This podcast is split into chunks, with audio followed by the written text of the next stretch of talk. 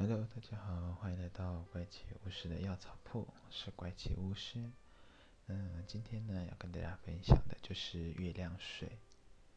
月亮水呢，通常我们都会在仪式中来取代一般水的使用，或是说那个净化，好，房间空间的净化，我们也会用月亮水。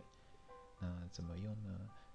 当然，最开始我们就是用白鼠尾草的线香跟扇子啊，来当做风能量来驱除一下负能量，好，然后再拿，最后再拿月亮水朝那个角落喷洒这样子。那通常呢，什么时候会做呢？大概就是农历的初一，也就是新月，或是农历的十五，是满月的时候。通常这两个时间点，嗯，月亮的能量会比较强。那当然，其他时间也是可以做的。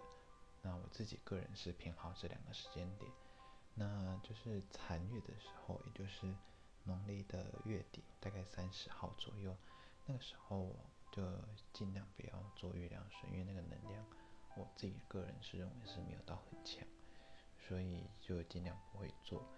那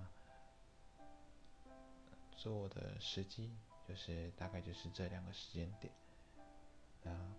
接下来我们就是讲讲要制作的过程。这个过程呢，当然第一个就是我们先净化我们的空间。净化完之后呢，在我们的呃祭坛上摆上四元素的代表物，这样子。那先召请四元素精灵，召请四元素精灵来让我们整个仪式进行的顺利。那在中间会摆上一个空的瓶子，那就是用拿。的水草线香，把瓶子外面跟里面做一个净化。净化完之后呢，就可以装水。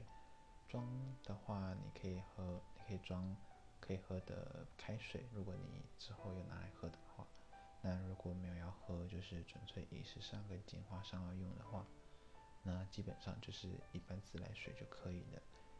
装完之后呢，把它放在窗户边，接受月光的照射。这样子大概放大概放三到四个小时，这样就可以了。然后把它关起来，放在一个阴凉的地方。那切记就是不要放隔夜，隔夜照射到太阳，它就没有月亮的能量了。那你如果要重新再做一次的话，就是一样，就是你用完把那个月亮水用完的时候，就可以再重新做重复这个仪式，这样子。那基本上月亮水制作跟是这样子。好，那这一期的鸳鸯水制作就到这边喽，谢谢大家。